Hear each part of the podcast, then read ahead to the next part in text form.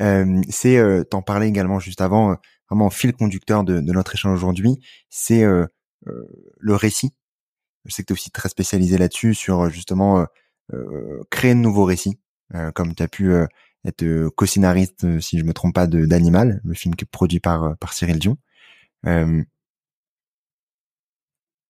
Qu'est-ce qu'il faut pour justement créer ces nouveaux récits-là, pour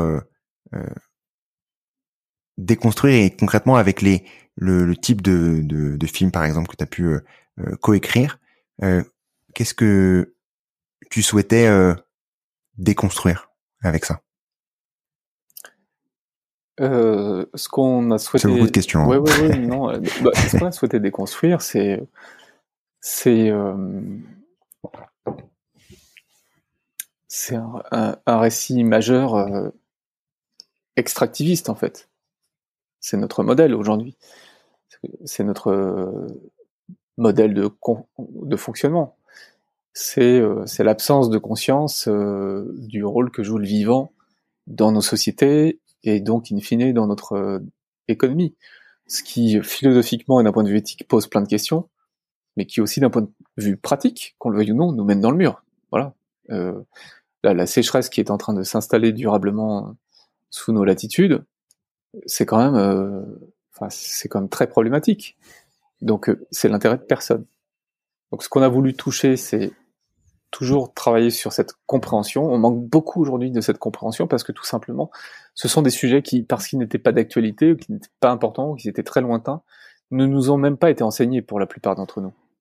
Donc, comme ça nous a pas été enseigné dans la formation initiale, il va bien falloir que dans la formation continue ou dans d'autres sphères, et la sphère culturelle et artistique en fait partie, on puisse être mis au contact de ces sujets. Donc c'est aussi, c'est à la fois faire de la pédagogie auprès du public, c'est pour ça que c'est un documentaire, mais le faire en activant aussi un levier plus émotionnel.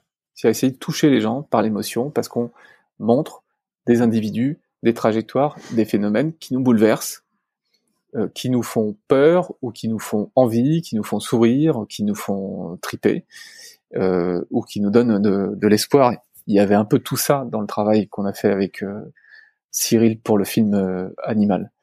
Et c'est un, c'est hyper intéressant de travailler sur des leviers différents que sont euh, le, bah, la tête, le cœur et les mains, comme je disais tout à l'heure. Voilà, la tête pour comprendre, le cœur pour activer, pour ouais, pour mettre en, en mouvement aussi. Et puis les mains, c'est, l'action, c'est les, les, décisions qu'on va prendre et ce qu'on va en faire ensuite.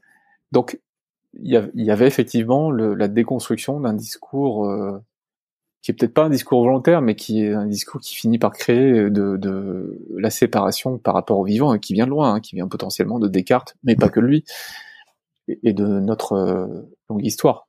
Mais aussi la volonté de, de réactiver quelque chose de, de positif dans les récits, c'est-à-dire la construction de nos imaginaires collectifs c'est en fait euh, les imaginaires, ce sont nos potentialités. Aujourd'hui, on est, on a fini par se convaincre qu'il n'y avait qu'une façon de faire. Donc la déconstruction, c'est se dire, bah, il n'y a pas qu'une façon de faire. Déjà, cette façon de faire collectivement, elle est, elle est pas la bonne parce qu'elle nous, elle nous amène à un problème qui est que la Terre va plus être habitable à ce train-là. Et la deuxième partie de cette histoire de ce récit, c'est de réouvrir le champ des possibles en se disant mais alors si on peut, peut plus ou si on doit plus faire comme ça, qu'est-ce qu'on pourrait faire? Et où est l'essentiel? Et si on remet la vie au cœur de cet essentiel, et eh ben on va trouver des voies différentes en termes d'intention, en termes d'objectifs et puis après en termes de moyens. Puis je pense que le génie humain fera le reste. Moi j'ai cette conviction chevillée au corps qu'on est capable de faire les choses différemment et euh, ça, c'est un imaginaire. C'est un imaginaire euh, euh, nouveau, qui est un, imaginaire de responsabilité, d'espoir et de potentialité.